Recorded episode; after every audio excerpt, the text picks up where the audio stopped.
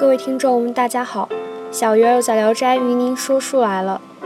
前不久，学长学姐曾经在群里发起过一个话题，让大家都来聊一聊你心中呃最欣赏和最羡慕、你认为很美好的一段感情。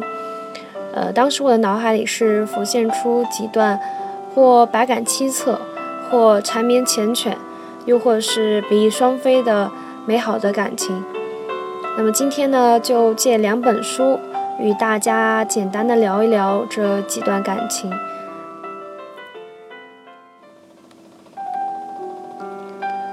我还记得初中语文课上我们学过的第一篇古文《童趣》，文中以文拟鹤的孩童的奇思妙想，让人记忆深刻啊。呃，大家都能背上几句来。呃，与一同志时。能朝暮对日，明察秋毫。那篇散文正是选自清代沈复的这本《浮生六记》，是为第二卷的首篇。这部书是沈复的自传体散文，原书共有六卷。呃，很可惜，最后两卷貌似是丢失了。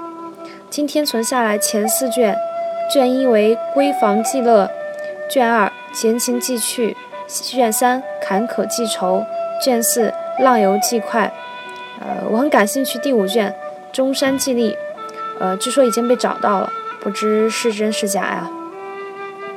呃，通书看下来，沈三白笔下最委婉动人的人物，莫过于与他相伴恋十余载的亡妻芸娘。那一袭仪态轻盈的倩影，似从书中姗姗走出，复又缓缓归去。书中与芸娘关联最深的篇章是首卷的《闺房记乐》和第三卷的《坎坷记愁》。前卷是两情缱绻，后记则遭际凄伤，喜悲相续，哀从中来，不可断绝。芸娘字淑贞，是沈父舅父的女儿，二人原是表姐弟。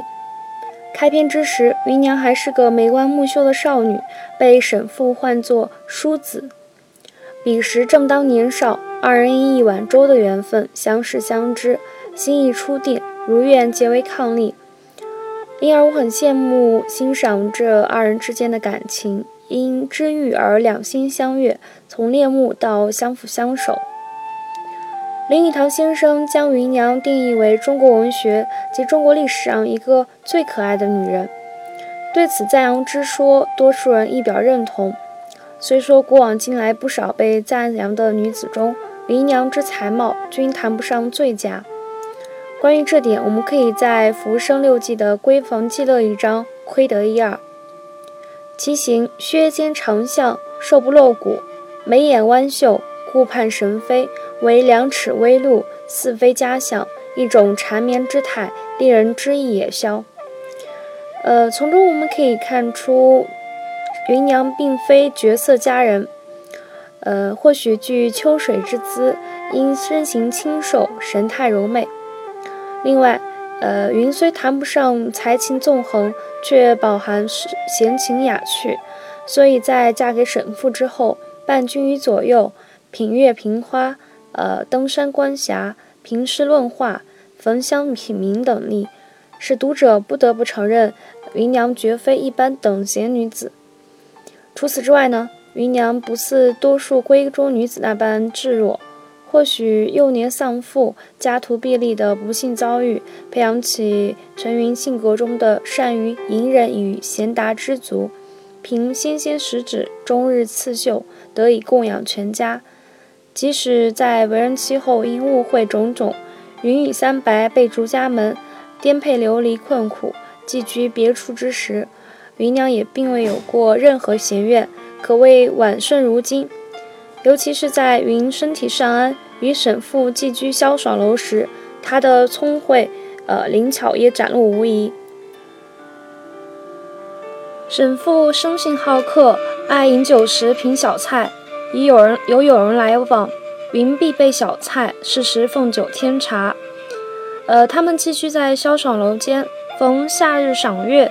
楼下去窗无栏，觉空洞无遮挡。云巧用竹帘带栏，所有这些细小的事例都显示出，呃，芸娘的聪颖机智。即使是生活清贫，凭芸娘的蕙质兰心，也能驻军过上艺术化的不俗生活。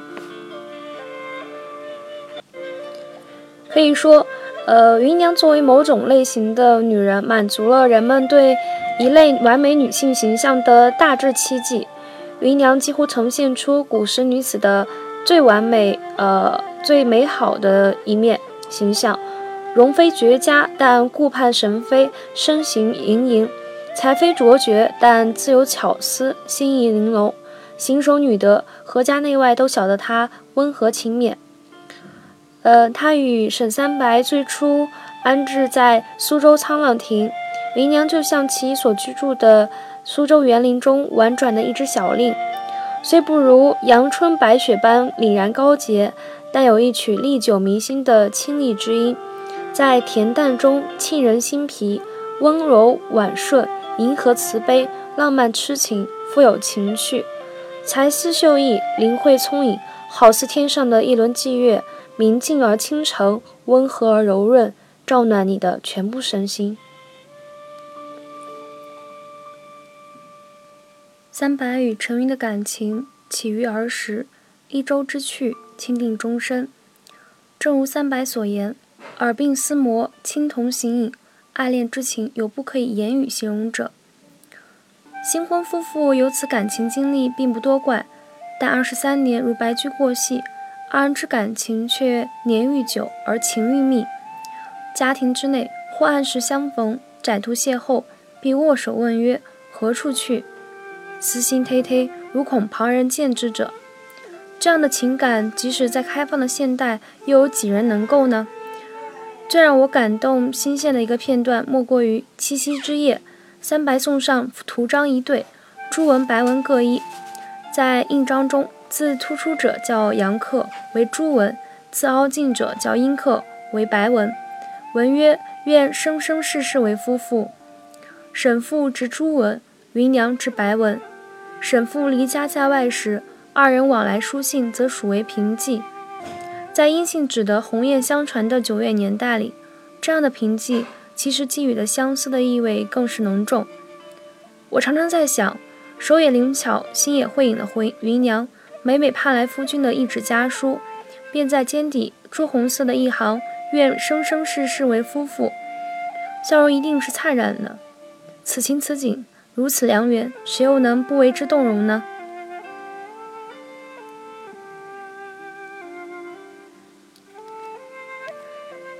如果说闺房记乐、闲情寄趣使我看到了硬币的一面，那坎坷记愁就突使我突然看到了硬币的另一面。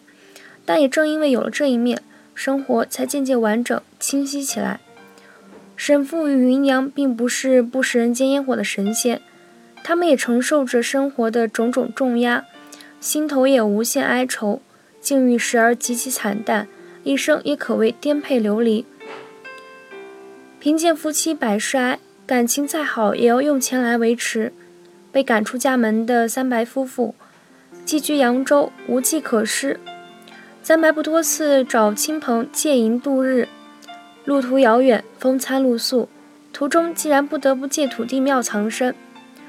苏州、扬州都是多么具有诗情画意的地方，谁料却应了“人生只合扬州死”的寄语。芸娘之死使三白深感切肤之痛，痛彻心扉的时刻，他只能感叹：奉劝世间夫妇，固不可彼此相仇，亦不可过于情笃。如此规劝妇人，敢教世人莫情深，可知伤痛之深。痛之深，念之切，三白才敢于在招魂之夜，待在房间里等待芸娘的魂魄出来，可谓痴心不昧。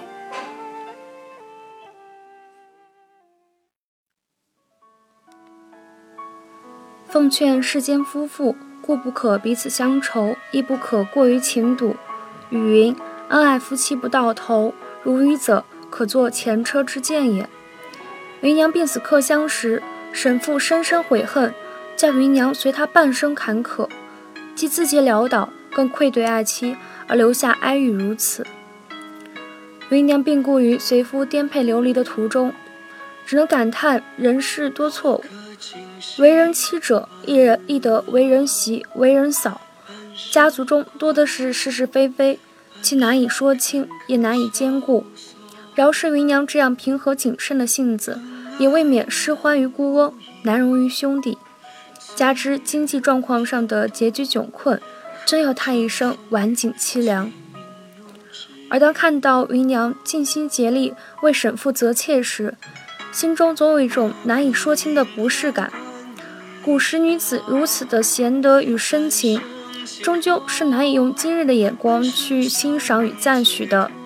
只是可叹她苦心择定的美而韵的女子，罔顾她的倾心相待，却另攀高枝，将她置于众人责难与讥嘲的境地。芸娘固有万般贤良乖巧，她也要接受丈夫与妻女在外相隔暖寝间流连数日，她要忙于为夫君物色财运俱佳的美妾，以至于心力憔悴；她也要应对姑婆的责难，时而还要悬心于被休的命运；她也要典当差群，只为柴米油盐发愁；她要承受骨肉分离、阴阳两隔。或许真有恩恩爱夫妻不到头一说呢。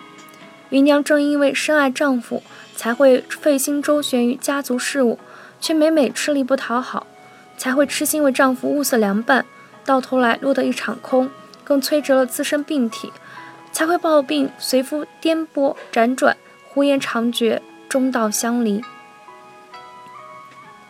芸娘因穷困交加，生命而亡。沈父以恩爱夫妻不到头来做自我安慰，但芸娘的早夭原因，不知道他自己是否真正思考过。对此，朱祁之点评曰：“云之早夭，谁治之也？大户人家是非众多，此其一也；姑婆偏信，冷酷无情，此其二也；云之情痴，多愁善感，此其三也；三白迂阔，不善生计，此其四也。”三白作此荒唐论，不知是糊涂还是敷衍。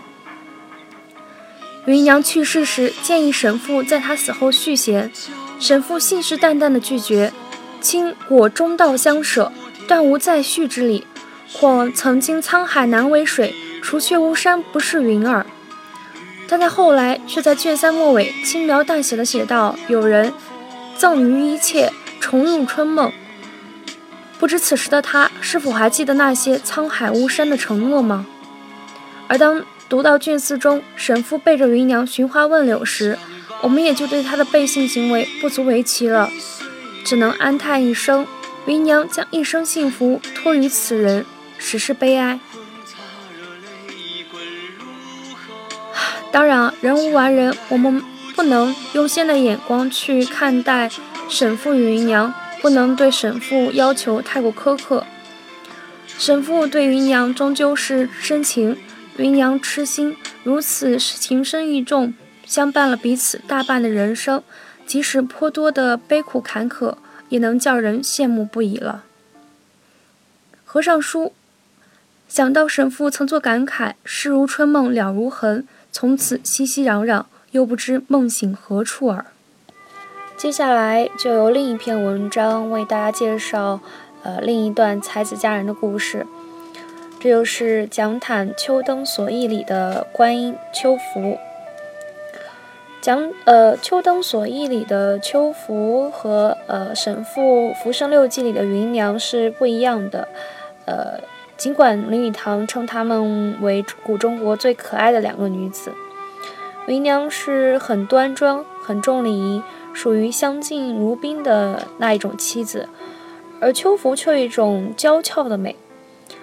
呃，还记得她的出场是挽堕马髻，一红孝之衣。呃，堕马髻是一种偏斜在头发一侧的发髻啊，呃，穿着薄红的单衫，啊，有一种撩人的风情啊。呃，对于秋芙的容貌，呃，蒋坦并没有做直接的描写，啊，而是偏爱虚写。秋福嫁过来之前，蒋坦呃，他们曾经有过五次偶遇，但都只是惊鸿一瞥。蒋坦写道：“待容貌，呃，待貌貌容，立密梅花下，额纹银钩一生，无复红影。”过门之后，余为秋美至，呃梅梅花画衣，香雪满身，望之如绿萼仙人翩然尘世。每当春暮，翠袖凭栏，鬓边蝴蝶，犹栩栩然不知东风之际去也。秋福不仅是外貌美、气韵风度美，他的行为也是如诗如画，天然有风致。呃，讲坛记下，秋服以金盆捣茸，呃，茸葵叶汁，杂于母之粉，用纸托染，其色未绿，虽诚心之至，无以过之。曾为鱼露西湖白咏，昔为郭继虎写去。哎，用我们现在话说，就是，呃，自制绿色的笺，呃，笺纸啊，细腻有香叶，让我想起了，呃，薛涛这位才女也做过的事情。呃，桃花为风雨所摧，零落池上。秋拂是花瓣弃次，作夜惊门词云：春过半，花命也如春短。一夜落红春渐满，疯狂春不管。春字未成，而东风骤来，飘散满地。秋服怅然，用落花来气次，比黛玉葬花来的哀而不伤。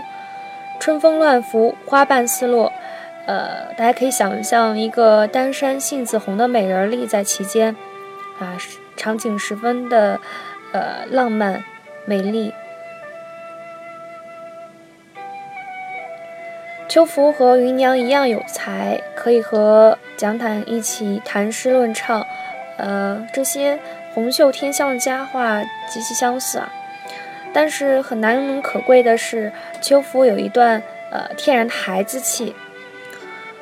蒋坦说：“秋福好奇而不甚精，每夕必强于手谈，或至达旦，下数子，棋局渐疏。秋福纵七上或搅乱棋局。”余笑云：“子以玉奴自况于，呃，秋服黑然。”而银烛盈盈，已见桃花上霞矣。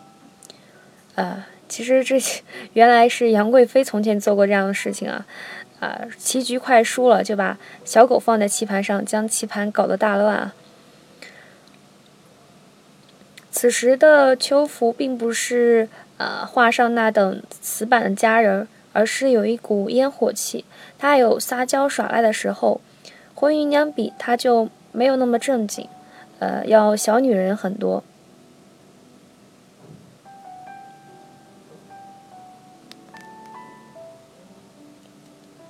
秋拂手执的芭蕉，叶大成荫。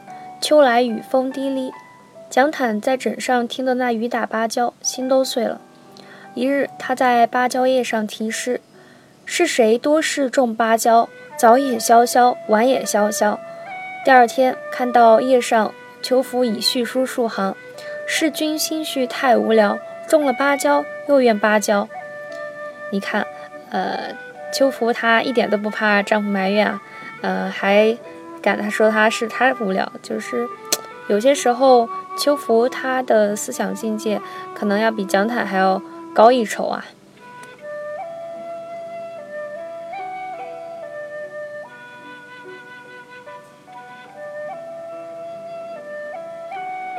嗯，其实早知呃秋观音走在讲坛之前，呃，观音很早就离世，呃，所以说很怕看到结尾像《浮生六记》里，呃，沈复写的那样悲感的文字。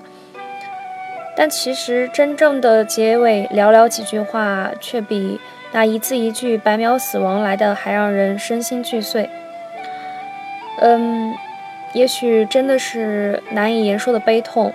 蒋坦他回避了秋福的病逝，只写到他因衣不解带伺候夫君的病痛，拖垮了自己原本多病脆弱的身体。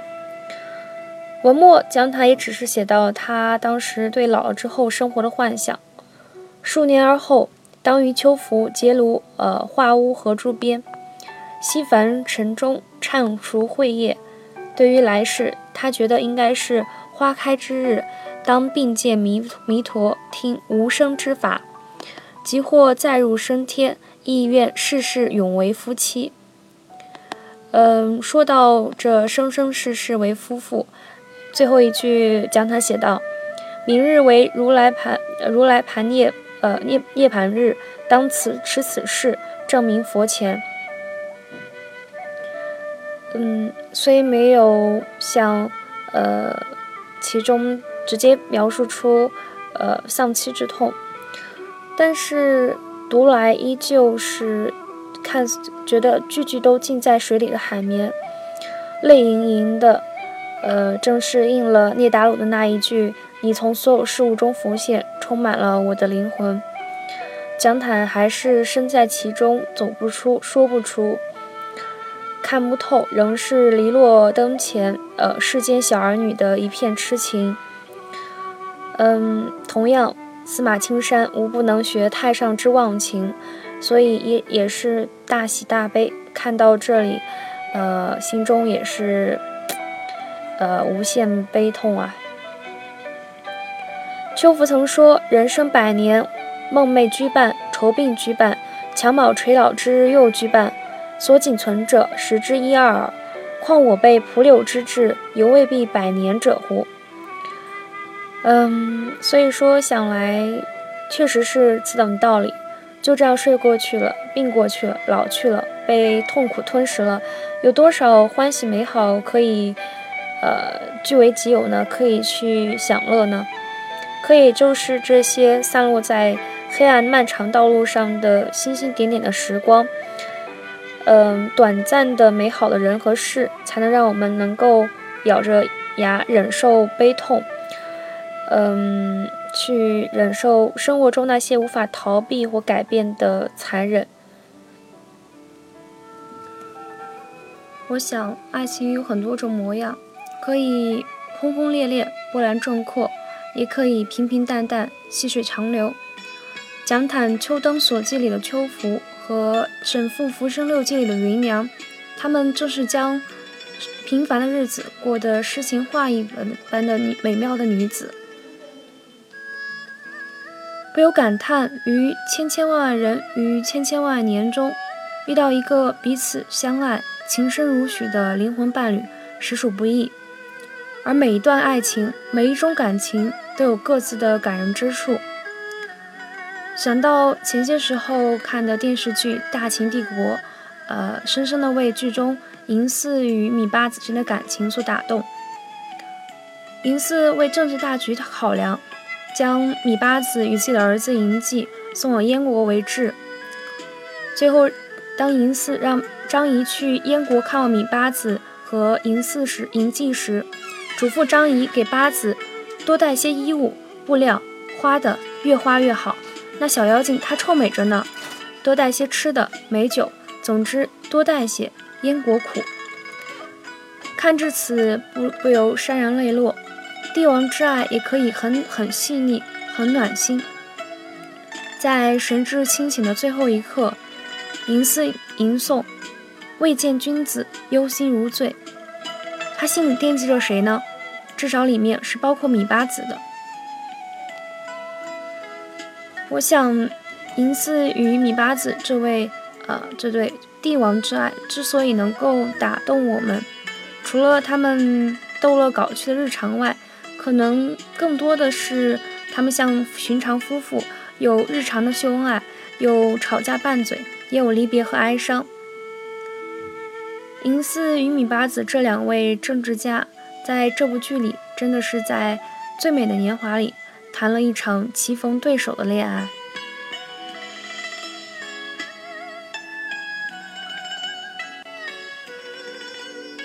前些时候一直在翻阅中国诗史，呃，这部作品它的著者写的是陆侃如与冯阮君二人，呃，据说冯陆二人与燕园一见钟情。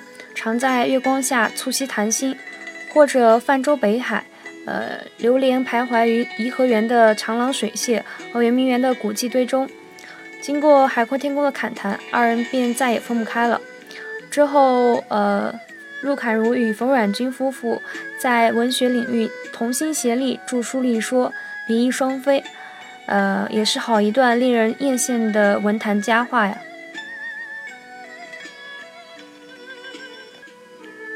每一段感情都来之不易，如花美眷，似水流年。祝愿每个人都能拥有一段美妙的感情，也祝愿天下有情人终成眷属。